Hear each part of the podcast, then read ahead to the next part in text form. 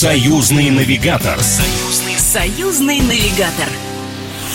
Всем привет! С вами Алексей Бегишев, и это «Союзный навигатор». Здесь мы строим маршрут по самым интересным точкам на карте России и Беларуси. Как добраться, сколько стоит, где остановиться и что посмотреть. В ближайшие 10 минут я стану для вас самым полезным радиогидом. Усаживайтесь поудобнее, дорогие туристы. Мы отправляемся за впечатлениями. Если вы всегда мечтали о путешествиях во времени, но думали, что это невозможно, к концу этой программы вы поймете, что сильно ошибались. Сегодня поговорим о городах, где прошлое уютно соседствует с настоящим, где средневековые замки и крепости — это неотъемлемая часть архитектурного ансамбля, а жилые дома — объекты культурного наследия. Добро пожаловать в Гродно и Выборг, города на стыке истории. Чем они славятся, куда непременно стоит сходить, что посмотреть и сколько для этого потребуется времени, расскажут наши эксперты. Союзный, союзный навигатор. Для начала заглянем на улицы Выборга. Чуть больше часа пути на электричке от Петербурга, и вот он. Город у моря со скандинавскими крепостными башнями, мощенными улочками и уютными кафе. Основанный шведами в 1293 году, город не раз переходил из рук в руки, пока окончательно не стал русским. Когда это произошло, рассказывает гид по Выборгу и Санкт-Петербургу Павел Патрушев. Выборг был взят войсками Петра I в ходе Северной войны в 1710 году. Со второй попытки. Первая попытка была им проделана в 1706 году, но она была неудачной. А в 1710 году, соответственно, Поход завершился успехом благодаря глубоко продуманному плану. В июне месяце 1710 года после массированной бомбардировки крепостных стен самого города Выборг капитулировал. Комендант Выборга объявил о решении капитуляции гарнизона, и таким образом Выборг впервые более чем 400-летней истории оказался в руках русских. Выборг называют самым европейским городом России, где сохранились около 300 образцов шведской и финской культуры. После финнов осталась прежде всего архитектура северного модерна, эпоха конца 19-го, начала 20 века. Выборг является одним из самых богатых городов, оставивших памятники в этом стиле. Но наряду с Хельсинки это два города, которые э, сохранили больше всего архитектуры в этом стиле. Некоторые города финские в этом смысле более бедно выглядит, потому что в 30-е годы где-то города перестраивались в модном тогда стиле функционализма, конструктивизма, а Выборг в этот, в этот момент как-то избежал сильной перестройки, соответственно, там законсервировалась обстановка вот где-то, ну, довоенная, до Второй мировой войны. Выборг является уникальным российским городом, который по популярности не уступает Санкт-Петербургу. А еще он старше Питера на 4 века. Что непременно нужно посмотреть туристам и сколько времени для этого понадобится, точно знает Павел Патрушев. Ну, я думаю, дня два в идеале, конечно, с ночевкой. Особенно если это лето, период белых ночей, полюбоваться белыми ночами в Выборге, который тоже является городом белых ночей, как и Петербург. Ну, вот, допустим, в идеале так можно распределить время. Первый день – это замок, старинная часть города, а второй день, скажем, посещение парка Монрепо и, допустим, взять прогулку на катере по окрестностям. Вот это такая программа минимум. Ну и вечером можно прогуляться как раз по центру города, заглянуть в многочисленные кафе, э, купить сувениры, которых много в Выборге местного, местного производства, не китайского. Также интересно посетить так называемый рыцарский дом или костел Святого Гиацинта. Здание, построенное в 16-17 веках. Именно так она в два этапа строилась. И где находится большой зал.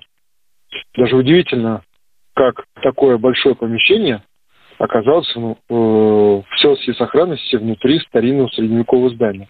Ну и посещи, посетить можно в Выборге также музей, который находится в единственном сохранившемся бастионе так называемой рогатой крепости Пантерлакс. Это музей, посвященный археологическому прошлому, очень богатому, которое изучалась советскими археологами. Ну и советскими и российскими археологами.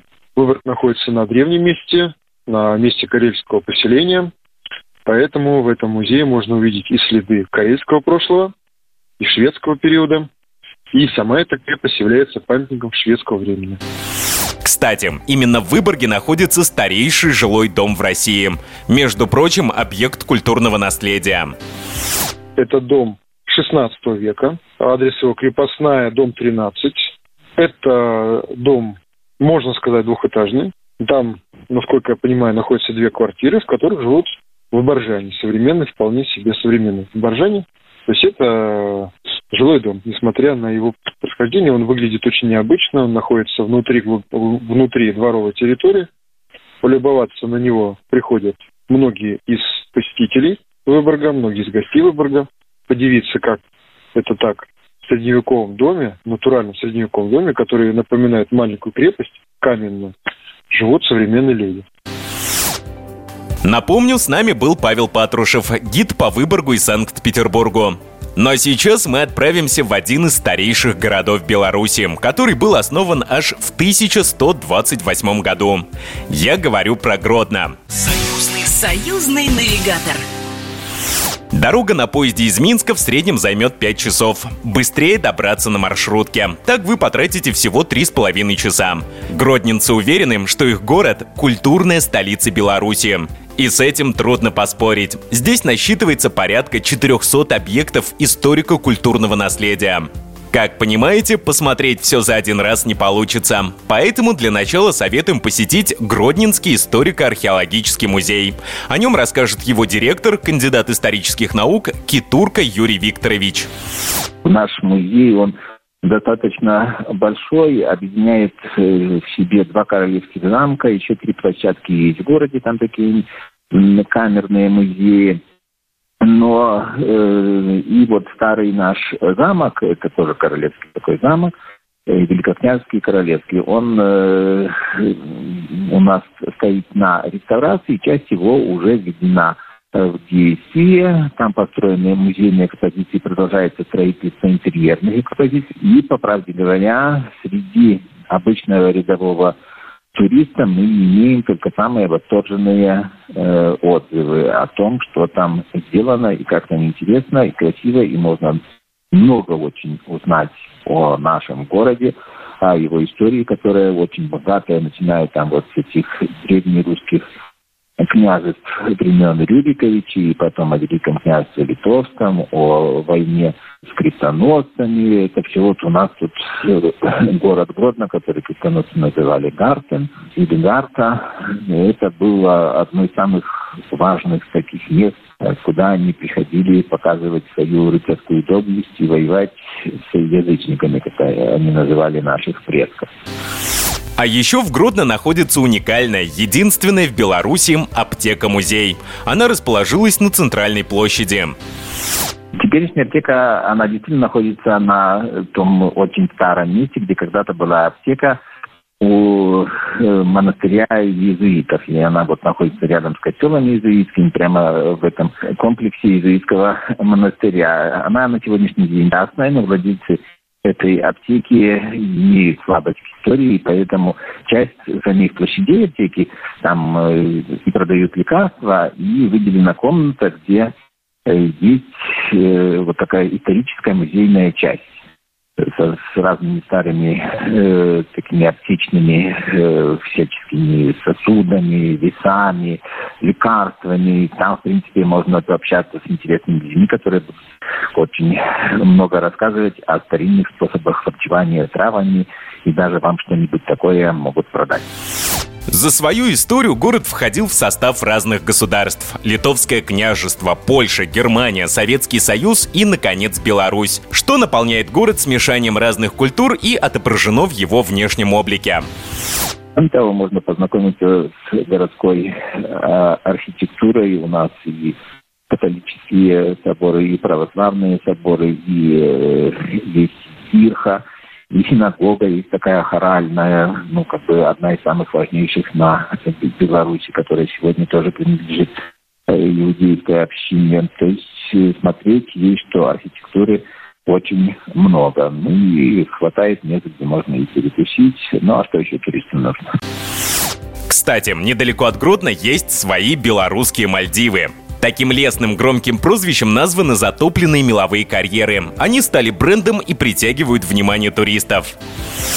То, что дно у них такое меловое, с минералами какими-то, ясный солнечный день дает цвет э, отраженного неба в воде, такого, ну, прямо бирюзового такого цвета, вот такая, был когда-то такой цвет, назывался берлинская лазурь, синий-зеленый такой вот, э, очень яркий, ну и так как природа вокруг карьера достаточно дикая, ну, место получается романтическое. Для фотографий бесподобное, отдыхать там опасно. О том, что непременно стоит посмотреть, будучи в Гродном, рассказал директор Гродненского историко-археологического музея, кандидат исторических наук Китурка Юрий Викторович. Что ж, подведем итог. Как вы поняли, путешествие в прошлое — это реальность. В Гродно и Выборге гармонично соседствуют богатая история и современные блага цивилизации, что делает пребывание там разнообразным и отчасти даже сказочным. В эти города стоит приезжать хотя бы на два дня, чтобы полностью проникнуться атмосферой места. Не знаю, как вы, но я уже собираю вещи и беру билеты. С вами был Алексей. До новых встреч. Программа произведена по заказу телерадиовещательной организации Союзного государства. Союзный навигатор. Союзный, союзный навигатор.